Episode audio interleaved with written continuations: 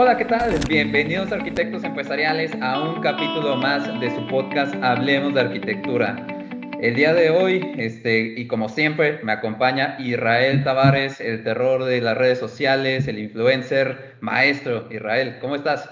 Hola Charlie, muy contento el día de hoy. Oye, este es nuestro episodio número 13, así que pues ya llevamos un caminito. ¿Y tú cómo estás, amigo? Cuéntame, ¿cómo has estado?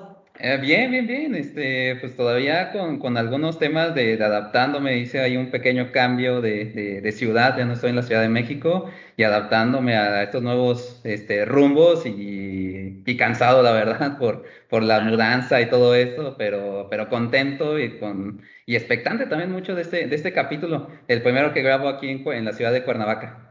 En la eterna primavera, amigo. Pues felicidades por este cambio. Y también déjame decirte que como ya te diste cuenta, ya, ya nuestros episodios también están disponibles en Spotify. Así que ya no solamente nos pueden ver, sino que también nos pueden escuchar. Con eso de que algunas oficinas ya empiezan a abrirse, pues yo creo que la gente que va conduciendo en el tráfico, este, pueden, pueden eh, seguirnos en nuestro canal de Spotify. Entonces, pues no se pierdan los episodios también por, este, por esta aplicación. Oye, Charlie, pues yo estoy bien contento porque el día de hoy tenemos un súper invitado. Es nuestro primer invitado de, yo creo que es el invitado más retirado que hemos tenido desde la Ciudad de México, ¿no? Desde sí. de México a Chile, este, pues hay una distancia considerable. Hemos tenido invitados de Colombia, de Centroamérica, obviamente de México, Ah, bueno, tuvimos uno de España, probablemente esté más retirado que, Chile, pero estoy bien contento porque tengo eh, el honor de presentarte, presentarle a todos nuestros colegas arquitectos al ingeniero Francisco Méndez. Francisco Méndez es orgullosamente chileno y déjame rápidamente comentarte un poquito acerca de su perfil profesional, aunque voy a tratar de resumirlo porque verdaderamente está muy extenso. Eh, eh, él es ingeniero civil en informática, eh, tecnología de la información por parte de la Universidad Técnico Federico Santa María. Además tiene una serie de diplomados, como por ejemplo tiene un diplomado de liderazgo y coaching por parte de la Universidad Adolfo Ibáñez. También está certificado en metodologías de Lego Serious Play. ¿Te acuerdas que en un episodio hablamos de esta metodología? Bueno, pues Francisco está certificado, déjame decirte. Además, también tiene un máster en Sociedad de la Informática y Conocimiento por parte de la Universidad Oberta de Cataluña. Y también tiene un curso de especialización en transformación digital, un tema que a todos nos interesa y que está en este momento muy de moda, que eh, eh, este, este, este curso lo tomó en el Instituto Tecnológico de Massachusetts Así que eso es un poco acerca de su carrera eh, educacional. Y te puedo decir que pues ha tenido la oportunidad de trabajar en diferentes eh, organizaciones como asesor, como consultor, siempre en el, en el rubro de tecnología de arquitectura empresarial. Y actualmente, déjame comentarte, Charlie, que es socio gerente de la consultoría TUWI, es una consultoría chilena que tiene, de hecho, proyectos fuera de Chile también. Eh, tuve la oportunidad de, conocerlo en proyectos en Ecuador, sé que ha estado muy presente en Centroamérica y también tiene eh, la responsabilidad de ser el presidente del directorio de Chiletec. Más adelante también nos gustaría que nos contara un poquito qué es Chiletec y que nos hablara al respecto, ¿no? Entonces, Francisco, por favor, si dije algo incorrecto, si omití algo que consideres importante, por favor, házmelo saber. Te damos la bienvenida. Este es tu espacio. Siéntete en libertad de compartirnos tu experiencia. Y bueno, pues bienvenido al podcast Hablemos de Arquitectura Empresarial número 13. Bienvenido, Francisco. Bueno, gracias Israel por, por esa introducción. Eh, gracias ahí a Carlos también por este espacio y, encantado de compartir con ustedes eh, que ya nos conocemos, ¿no es cierto? En algún momento estando en México estuvimos por allí almorzando esa rica comida que ustedes tienen por allá, ¿no? México querido, siempre lo tengo en el corazón. Bien, eh, eh, agradecerles esta invitación y comentarles algunos temas que, en los cuales he estado involucrado, siempre desde la perspectiva de la arquitectura, y como lo comentaba, ¿no? convencido de la necesidad de, alinear las estrategias tecnológicas con las estrategias del negocio como una base fundamental de lo que nos está ocurriendo hoy día como sociedad, ¿no? O sea, sin duda estamos inmersos en una sociedad que está sobreabundada de información, donde la capacidad que tengan tanto las empresas públicas como las privadas, de gestionar bien esa información para beneficio de su cliente o de su ciudadano o de su partner, eh, es una clave, es un elemento diferenciador. Ya, ya, ya no es un, digamos, eh, algo que, sea optativo hacerlo. El que no lo hace, sin duda, va a perder mucho espacio de mercado y es probable que no pueda eh, subsistir. Entonces, la arquitectura empresarial, ¿qué es lo que nos ofrece? ¿No es cierto? Esta capacidad de que cada peso que se invierta en tecnología que tenga algún resultado en, el negocio, y eso es clave. En el fondo, que, entender que eh, eh, las, eh, inversiones que hagamos en tecnologías necesariamente tienen que ver con resultados de negocio. Y eso obliga, ¿no es cierto?, a todas las áreas de tecnología a entender muy bien esas necesidades del negocio y estar indexados en cada una de las cosas. Entonces, la arquitectura empresarial eh, pasa a ser un, elemento clave porque nos permite tener una mirada holística de la organización en, sus diferentes componentes, ¿no es cierto? En una componente estratégica, en donde tenemos que invertir tiempo en definir cuáles son esos nuevos modelos de negocio que se pueden habilitar y, eso, eh, el solo hecho ya de tenerlo en una capa visible y explícita nos, nos obliga a detenernos un espacio y decir, bueno, eh, en este nuevo escenario, en esta nueva eh, revolución, llamémoslo así, de tecnológica, en la cuarta revolución industrial, en este ejercicio en donde tenemos a una comunidad que, tiene a, un clic, ¿no es cierto?, en su mano la posibilidad de tomar decisiones y por lo tanto los negocios cambiaron, ¿cómo hacemos que en esta capa de, de arquitectura de negocio podemos visualizar esa nueva propuesta de valor ¿no es cierto?, que, signifique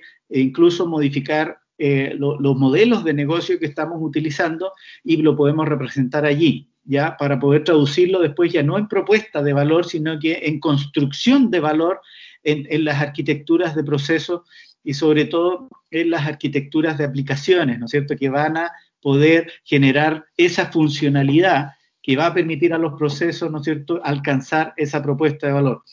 Eh, la arquitectura en ese sentido es un elemento clave, porque eh, nos permite tener esa mirada de la arquitectura de información que se requiere para poder efectivamente eh, tener esta construcción de valor, ¿no es cierto? Y qué información requerimos.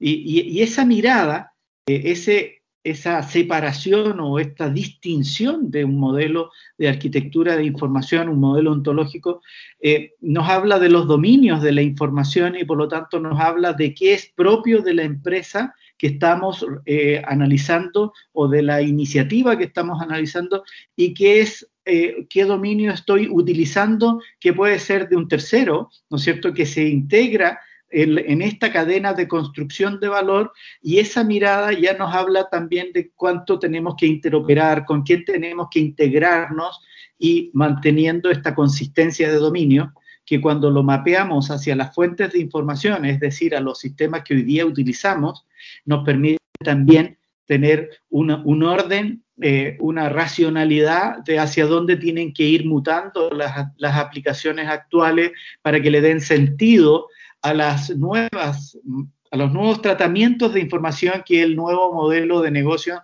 nos expone. Entonces, eh, y, si nos metemos después en las capas de las arquitecturas tecnológicas, cuáles son las mejores tecnologías que nos van a permitir generar estas aplicaciones para tratar esta información y alcanzar este valor de negocio. Entonces, es un todo coherente y consistente el que nos provee la arquitectura y si ya la miramos en, las distinciones de TOGAF con estos procesos iterativos e incrementales, ¿no es cierto?, que terminan con la implementación, significa que estamos en condiciones de acompañar a cualquier empresa que pretende transformarse digitalmente, que no es lo mismo que digitalizarse, ¿no es cierto? Eh, si que quiere transformarse digitalmente, le podemos generar un roadmap eh, ordenado, eh, y dimensionado, ¿no es cierto?, con todas las componentes de riesgo, con todas las componentes de, darle continuidad a las plataformas actuales y con visibilidad sobre el efecto de esa propuesta de valor. Entonces, la arquitectura pasa a ser un elemento clave. Es distinto comenzar un proyecto de transformación digital sin tener este backup, sin tener este orden que nos ofrece arquitectura, eh, porque eh, se nos desordena, es tan alta la complejidad, son tantas las prioridades desde el punto de vista del negocio, desde el punto de vista de las aplicaciones, desde el punto de vista de los datos, desde el punto de vista de los procesos, ¿no es cierto? Desde el punto de vista de los riesgos, que si no tenemos algo que articule todo esto en un todo coherente y consistente, que se transforma en un proyecto ingobernable. Entonces, en ese sentido, la arquitectura empresarial es un, eh, un gran, digamos, articulador, es una gran herramienta que nos permite, y ojo, digo herramienta, no es el fin, o sea, no, no es hacer arquitectura empresarial por hacer arquitectura empresarial, sino que es utilizar esta herramienta para alcanzar este objetivo de negocio, ¿no es cierto?, que es lo que hace que a través de éxitos tempranos, que también tenemos que poder asegurarlo, eh, darle continuidad a este, ¿no es cierto?, proceso iterativo incremental de construcción de valor, con una mirada holística. Entonces, desde esa perspectiva, eh, nada. Eh, soy, dale, por favor, Israel. Perdón, Francisco, muchas gracias por tu intervención. Le creo que le diste el clavo porque la verdad es que nos ganaste todas las preguntas que queríamos hacerte. Este, Perdón. Nos, nos, leíste la mente, ¿no? Perfectamente contestaste muchas de las dudas que teníamos porque algo que tú decías hace dos semanas en un webinar que participaste con una universidad ecuatoriana, y corrígeme si me equivoco, era precisamente que decías que el, cambiar un CRM no es transformación digital, ahí lo que estás haciendo es digitalizando, es, simplemente estás eh, llevando tareas manuales a la digitalización, pero transformar va más allá de simplemente implementar el CRM o el RP, ¿no? O sea, la transformación nace desde, desde la conceptualización de que vamos a, a revolucionar o a transformar la forma en la que trabajamos no es simplemente digitalizar. Creo que es algo que tú hacías mucho énfasis en aquel, en aquel webinar que, que diste. Y, me gustaría, Francisco, si me lo permites, hacer un, cambio de banda que tiene que ver, por, por, qué será que el gobierno de Estonia, tú nos contabas la historia del gobierno de Estonia, el gobierno de Colombia, el gobierno chileno, el gobierno costarricense y muchos otros más gobiernos adoptan la arquitectura empresarial y creo que es donde más aplicación se le está dando a la arquitectura empresarial en el sector público. No sé si coincidas conmigo, o sea, ¿Cuáles son las razones? Eh, tiene que ver mucho con lo que dices tú de que le pone orden al caos, que le da, eh, que orquesta a tantos eh, ministerios, tantas entidades, ayuda a tener una interoperabilidad entre los diferentes ministerios.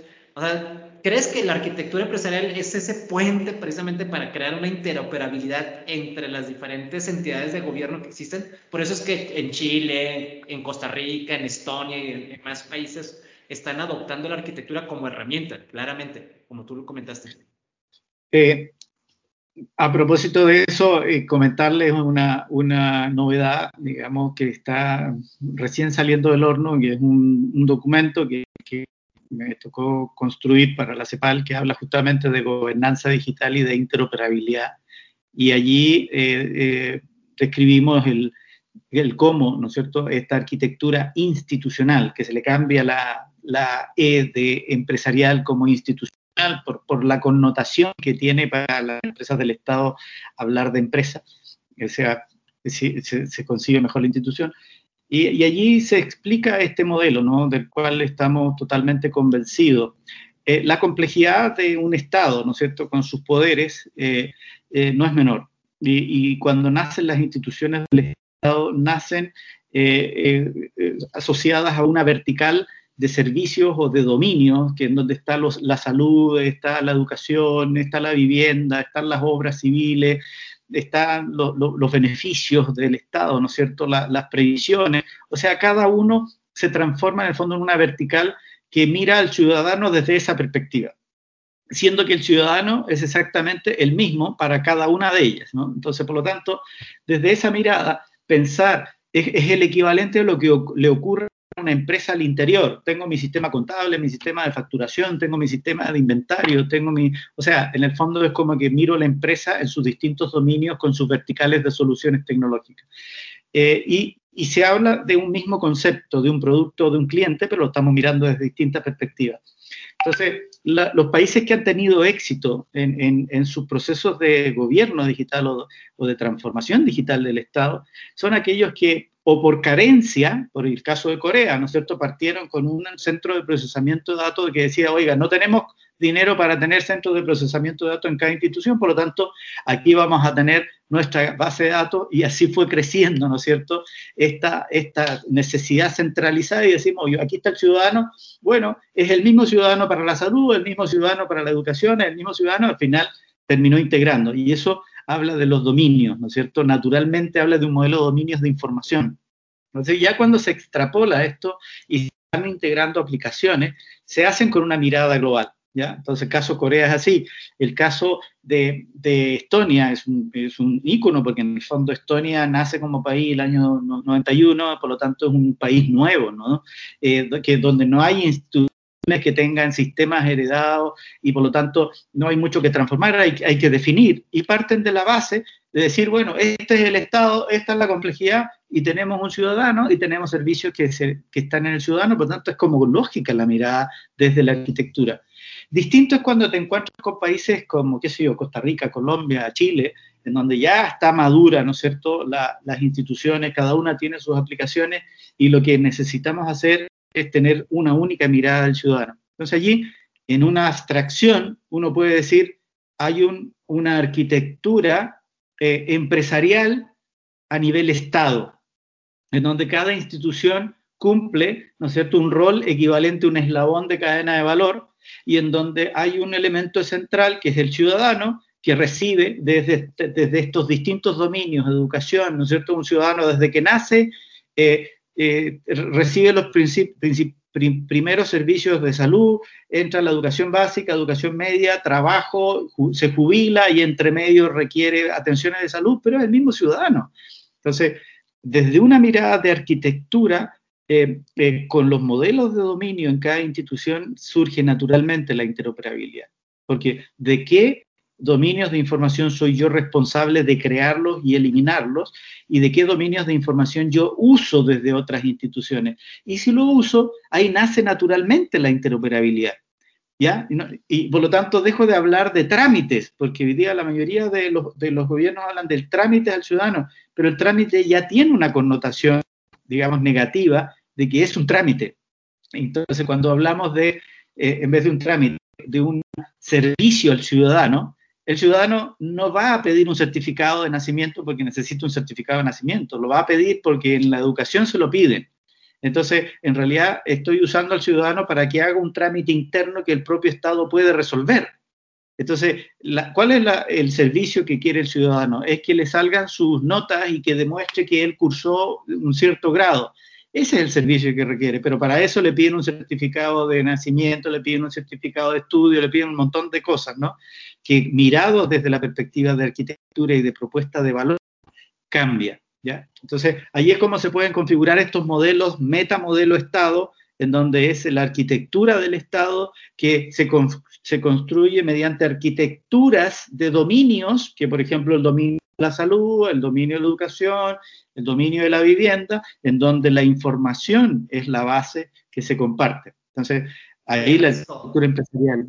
Perdón que te interrumpa, pero me hiciste recordar, y corrígeme si me equivoco, en Chile hay una ley que dice que no le pueden pedir al ciudadano información que ya tiene el Estado. Es decir, si, si, yo me presento al ministerio a, hacer un servicio, como bien comentas tú, y me piden información que ya la tiene otro ministerio, realmente eso no está permitido por parte de la ley en Chile, ¿no? Que, Exacto. Ahora, lo que no significa que no ocurra, ¿ya? O sea, igual hay instituciones que de todas maneras te piden la información porque todavía no ha madurado el modelo lo suficiente como para tenerlo.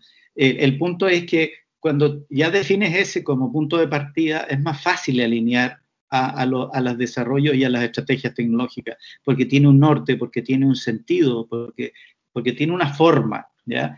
Eh, ahora, ¿qué requiere eso? Tener más cerca a la gente de tecnología de la gente que está en la institución, porque tiene que empaparse de la necesidad de la institución para definir las plataformas tecnológicas y hablar desde ese sentido. Es distinto cuando se pide un presupuesto en una institución pública para eh, cambiar eh, servidores o actualizar la red o renovar las licencias, eh, versus que diga, ¿sabe qué? Yo voy a contribuir a entregarle un mejor servicio de educación al ciudadano o un mejor servicio de salud al ciudadano y para eso necesito poder entender desde dónde cree el, ciudadano empieza, a participar en esta institución y a dónde termina y cómo le hago trazabilidad a eso. Y para eso necesito una arquitectura tecnológica que me represente.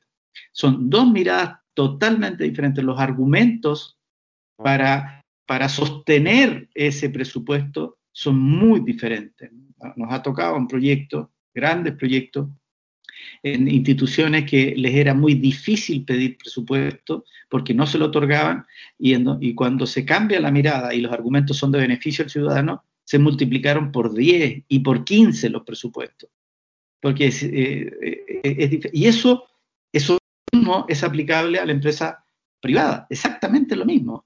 De hecho, hemos pasado de, distribuidoras eléctricas que tenían conflictos de mantener sus aplicativos andando y cuando se le dio el servicio, ¿no es cierto?, al consumidor eléctrico y, las multas y la reposición, ¿no es cierto?, y, el, soporte que se le daba y, hablar desde ese lenguaje, ¿no es cierto?, del valor agregado, eh, transforma totalmente eh, la, configuración de los negocios. Por eso, alinear la estrategia tecnológica con la de negocio, ahí está la clave. Que cada centavo que invierta en tecnología tiene que tener alguna indexación con un resultado de negocio.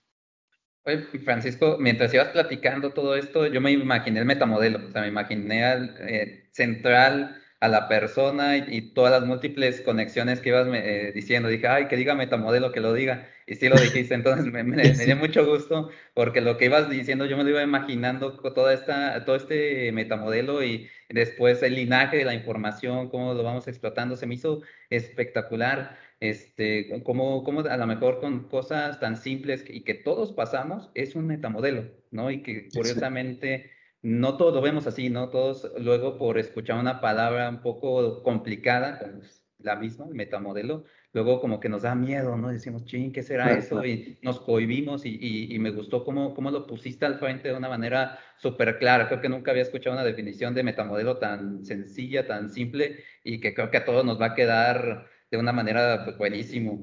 Este, mm, Francisco, y, y, y perdóname tantito, pero me quedé también con otra cosa las victorias tempranas. Al, inicio también decías, este, victorias tempranas para agregar valor, para que vean que esto funciona y, llegar a través de beneficios. Entonces, yo te quería preguntar, ¿alguna de estas victorias tempranas, porque también ya me, adelanté, me adelantaste esta pregunta, pero ya mencionaste algunas, pero no sé si a lo mejor de pronto se te ocurre alguna otra victoria para que más gente se vaya sumando a este, a este barco de, de beneficios y, y, poder explotar todo esto que bien comentaste.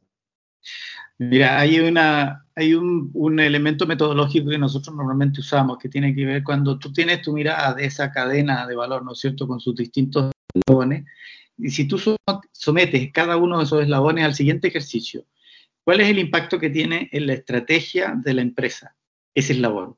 ¿Qué tan impactante es en la estrategia? Y le puedes poner nota, ¿no? De 1 a 5 y hace votar a los directivos. Y dicen, no, es que este eslabón es clave porque nosotros nos diferenciamos por los productos que compramos o por el, el precio del servicio o por la experiencia del usuario. Entonces, ya eh, tú a los directivos los, sometes a cada eslabón y le preguntas por impacto en la estrategia.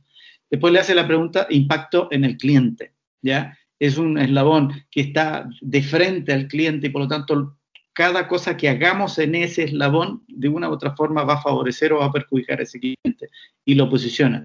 Y luego lo ponderas por, por un ejercicio que nosotros le llamamos de factibilidad e implementación, en donde la factibilidad e implementación es eh, la, madurez de los procesos, o sea, lo que hay dentro del proceso está maduro, lo suficientemente maduro para apoyarlo con tecnología, la madurez de la tecnología de apoyo que existe para apoyar ese tipo de procesos, existen herramientas en el mercado para llegar a incorporar y que resuelvan esa problemática, la madurez del equipo de trabajo, ¿ya? Es lo suficientemente maduro el equipo que tenemos como subirse a la nueva tecnología o va a requerir de entrenamiento o va a requerir de asimilar esto nuevo y la, madurez también decimos de la estrategia organizacional respecto de ese tema.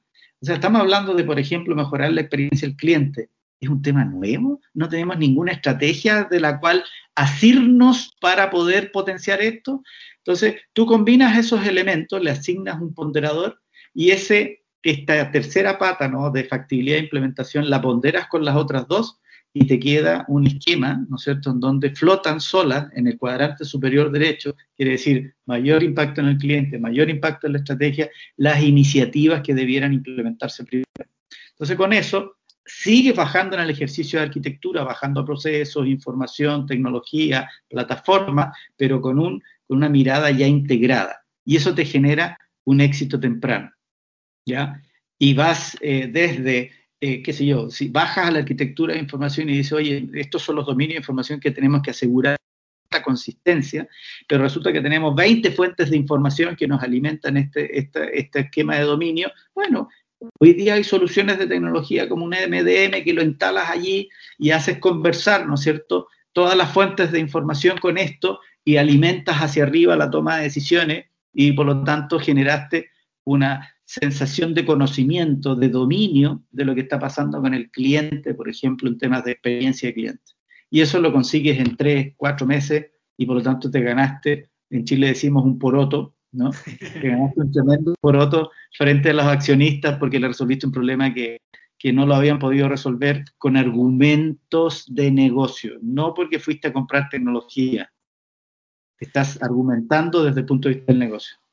El otro día, y corrígeme también si me equivoco, eh, en el webinar que participaste, de hecho por ahí te hice yo una pregunta y te iba a hacer otra, pero pues ya dije, hay que dar espacio a los demás. Eh, yo no recuerdo si tú dijiste el concepto de arquitectura de persona. Eh, corrígeme si me equivoco. Absolutamente. Este, ¿Nos puedes explicar brevemente ese concepto de arquitectura de persona para quienes nos están escuchando por primera vez lo, lo puedan ellos comprender? Mira, en el modelo yo suelo poner, una vez que hago la bajada de las distintas capas de la arquitectura, suelo poner arriba la arquitectura de la innovación. Primer punto, ¿no? ¿Qué, quiere decir? Que ah, sobre la arquitectura de negocio, eh, que esté conversando estas ideas de nuevos negocios y que se traduzcan inmediatamente en dónde aportan la cadena de valor. Ahí hay una diferenciación. Y la otra, que es transversal, eh, transversal a todas las capas de la arquitectura, eh, que tiene que ver con la arquitectura de personas, porque para poder hacer una reflexión de negocio, de un nuevo modelo de negocio, por lo tanto, de una nueva arquitectura de negocio, tú tienes que tener eh, las competencias y, y el lenguaje y la apertura de las personas que van a estar sentadas allí para poder tener esa conversación. Entonces, hay una arquitectura de personas, ¿no? Desde el punto de vista de experiencia, desde el punto de vista de apertura mental, desde el punto de vista de dotación, de competencias, etcétera, de experiencia, que se requiere. Entonces, no es que tú te sorprendas y te sientes en una reunión y decís, vamos a definir el nuevo modelo de negocio y la gente no entiende de qué estamos hablando, no tiene la apertura, no tiene las competencias y, por sobre todo, no tiene las atribuciones para definirlo las atribuciones para tomar decisiones y decir, sí, nos vamos por este camino, a ese nivel. Entonces, a eso le, llamo arquitectura de persona, que se replica cuando lo bajas a procesos, a información, a plataformas tecnológicas. O sea, se debe mirar las competencias que existen al interior de las empresas para poder implementar esto. Porque si no, se te cae en el camino, digamos. No basta con la buena intención ni con los buenos argumentos. Hay que tener, porque todo esto pasa con las personas. Y, y esto, está muy relacionado al modelo de capacidades de cada compañía, ¿no? Cada compañía debería de tener un mapa de capacidades que le permita entender qué sí y qué necesita tal vez desarrollar, adquirir, eh, subcontratar, lo que se necesite, ¿no? Este, Francisco, recientemente, y corrígeme también si nos equivocamos, fuiste nombrado como el presidente del directorio de Chile Tech. Este, Hace que hace dos o tres meses atrás fuiste recién elegido, corrígeme si. Sí. Este, pues, primero que nada, muchas felicidades por eh, esta nueva responsabilidad. Y segundo, nos gustaría que nos contaras un poco acerca de Chile Tech, que, le dijeras a todos los colegas chilenos que te van a estar escuchando qué es y a la gente que está fuera de Chile, supongo que también pueden ellos acercarse a, a Chile Tech. ¿Por qué no nos cuentas un poco al respecto? mira, hoy me, hacían una entrevista en, un medio que, pronto va a salir eh, y, decían, bueno, eh, ¿cuál es el desafío que les queda a las empresas proveedoras de tecnología en este nuevo escenario? ¿No? en, este, en este nuevo escenario de transformación, donde las empresas están transformando digitalmente, donde lo, lo, la gente ya está transformada, ya, ya es más exigente porque quiere todo a un clic. ¿Cuál es el rol que les compete a las empresas de tecnología? Y bueno, eh, Chile Tech es una asociación gremial de empresas de tecnología que reúne a 60 empresas eh, medianas y pequeñas de tecnología ultra especialistas en, sus distintos ámbitos. Y eh, lo que hace la asociación gremial, en el fondo, es mantenerlas unidas frente a intereses específicos. Por ejemplo, la semana pasada conversábamos con un senador de la República eh, eh, a propósito de que Chile está viviendo un proceso de, definir su nueva constitución, ¿no es cierto? Eh, y, cómo es que las empresas de tecnología podríamos contribuir a pensar en un ciudadano digital, un ciudadano que tenga derechos digitales, que, que se establezca constitucionalmente que hay, existe el derecho de relacionarse con el Estado digitalmente. Entonces, eso que es un discurso, en el fondo que es una propuesta de valor, ¿cómo después se baja ¿no es cierto? ¿Cómo se hace para que se materialice eso que es verso en acciones concretas? Allí las empresas de tecnología tienen un rol fundamental y tienen que estar articuladas. O sea, van a haber empresas de tecnología en el ámbito de la identificación digital, van a haber empresas que eh, están relacionadas con el ámbito de la documentación y de la firma digital, van a haber otras que van a estar asociadas al Internet de las Cosas y, por lo tanto, y otras relacionadas a la ciberseguridad pero cada una por sí sola no va a poder resolver una problemática de, un ciudadano que va transitando por la calle y que los postes le van dando información, sino que tiene que ser un modelo integrado. Entonces, eh, Chile Tech, bajo esta presidencia y, el directorio que está configurado, nos hemos propuesto, ¿no es cierto?, que los asociados puedan eh, ir en un camino acompañado eh, en esto, entregándole distinciones, haciendo seminarios que, estén al tanto de que universalicen sus roles dentro de sus empresas para no solo proveer servicios al interior del país, sino que además eh, irnos hacia un modelo estándar, por ejemplo, como es SFIA, ¿no? que define las distintas competencias, roles y atributos de, las áreas de tecnología y, y, ser estándares en ese mercado de tal forma de que la oferta sea estándar y que si hablamos de un analista de back office o que un desarrollador de front office, que, que sea algo que, se entienda en todos lados que es lo mismo y que se entienda qué competencias se deben haber por detrás. Entonces, eh, ese es un espacio de trabajo en donde, por otro lado, las compañías por sí solas hoy día claramente no van a resolver toda la problemática. O sea, una empresa desarrolladora de servicios en una plataforma determinada va a resolver lo que es desarrollar servicios en una plataforma determinada. Pero si la solución involucra a gestión documental, involucra, ¿no es cierto?, a, portales eh, donde la, empresa o el ciudadano va a poder transaccionar, requiere de más competencias que se pueden generar en este ecosistema de oferentes que pueden articularse para generar una solución integrada. Es un desafío grande, y las empresas normalmente tienden a mirar y a resolver sus problemáticas hacia el interior, pero los desafíos que nos está pidiendo hoy día el mercado eh, son de colaboración y cada uno manteniendo sus altos niveles de especialización, pero hay que colaborar, hay que integrarse. Entonces eso es lo que buscamos como Chiletec y por lo tanto estamos asociados para poder tener mayor presencia eh, a nivel de las definiciones que se están tomando en el Estado y en las empresas y, por qué no hacerlo a nivel latinoamericano, ¿no? con, otros países compartiendo estas experiencias y queda abierta la invitación de, hacerlo. Eso, ese es el desafío, ¿no es cierto? Y periodos donde participamos voluntariamente para contribuir eh, dentro del directorio. Perfecto, muchas gracias Francisco. Y de hecho me, gustaría preguntarte dónde podemos encontrar un poquito más de, información de, de Chiletec y por supuesto también tuya para seguirte en tus redes y, seguirnos nutriendo de este conocimiento que siempre nos proporcionas. Mira, encantado. Aquí le estoy copiando, ¿no es cierto?, la página de Chiletec, chiletec.org, tal cual, y mi compañía eh, que se llama TUWE, eh.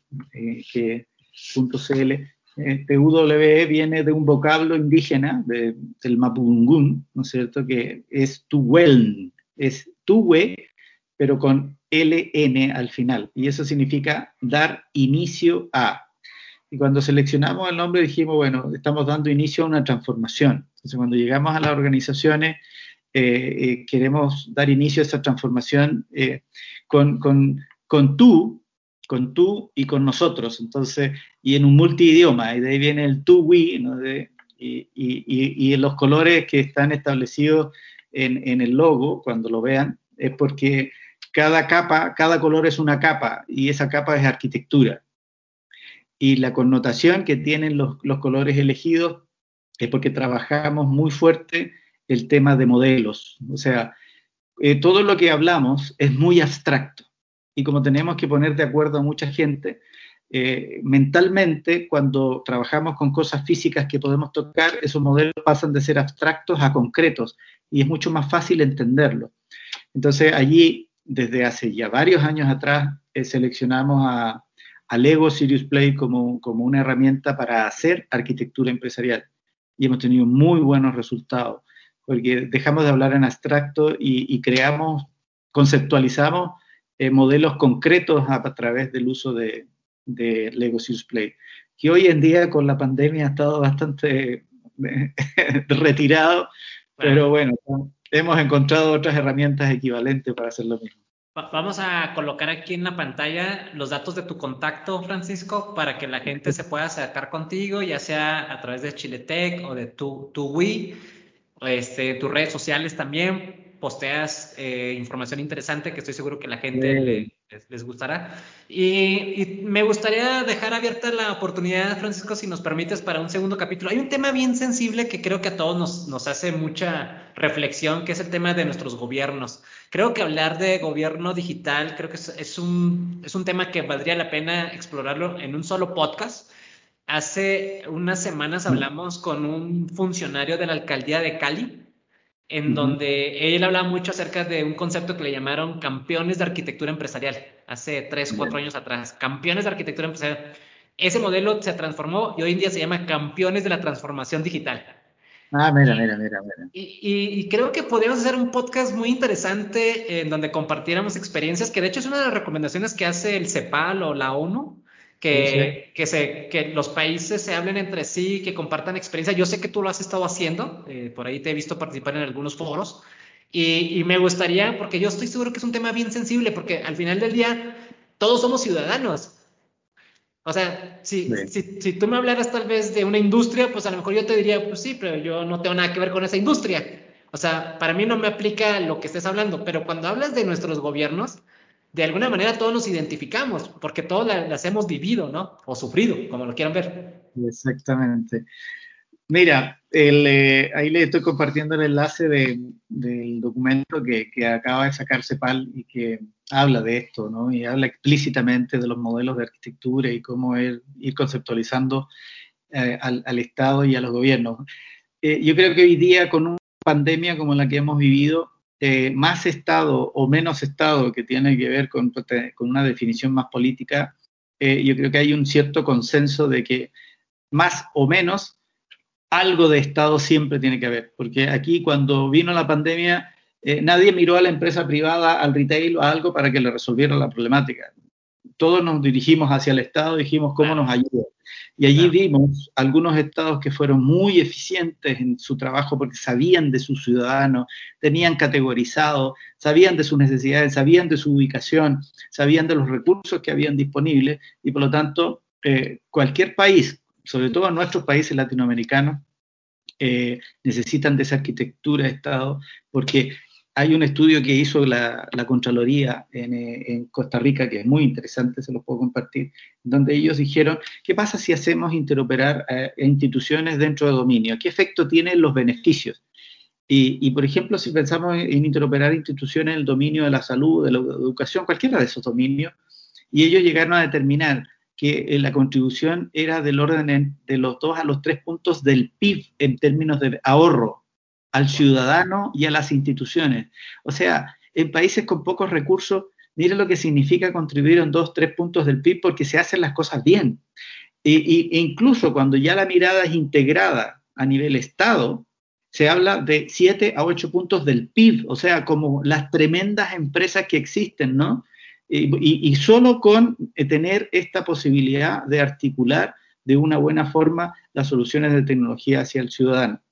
Entonces, ¿Qué, dato tan revelador acabas de dar, Francisco? Como, como, para que todos los gobiernos estuvieran escuchando en este momento. Exactamente. Entonces, ese es un desafío tremendo. Por eso es que con, con CEPAL eh, quisimos e-, escribir algo de esta experiencia y ojalá se pueda replicar en, cada gobierno, porque eh, nuestros países necesitan eso. O sea, eh, imagínate el caso de Estonia, que hoy día, ¿no? ¿Cómo se inventó? No solo resolvió todas las necesidades de sus ciudadanos, al 99% de los trámites se hacen en forma digital y, los presenciales es porque te tienes que casar y tienes que estar allí, ¿no? Eh, y, un registro de propiedades, creo que es el otro. Son tres trámites que no se hacen en forma digital. Pero inventa el concepto del ciudadano digital. Miren lo que significa eso. O sea, que alguien en cualquier parte del mundo pueda ser un ciudadano estoniano y pueda invertir allá y todo lo hace en forma digital. O sea, miren los beneficios que significan para, países como los nuestros, ¿no? Y qué es lo que requieren básicamente de, que nos organicemos. Y ojo, que gastemos incluso menos recursos de que se gastan hoy día. Incluso menos recursos. Entonces, el desafío está dado. Eh, el otro, el otro servicio presencial que, que Estonia es que te divorcies. Ah, claro. de, hecho, tú lo decías en tu webinar de, hace tres semanas que solamente eran tres servicios físicos presenciales. Que te cases, un tema de, de, bienes raíces. De propiedad, sí. Ah, de propiedad. Y el otro era que te divorciaras. Parece chiste, pero creo que es, algo cierto. Es real, exactamente. Y el tema de la, de, la, de la identificación electrónica o la identificación digital eso es algo que también, pues como ciudadanos esperamos que, pronto sucedan en, nuestros países, ¿no? O sea, hay pilares de, gobernanza, de gobierno digital que son clave.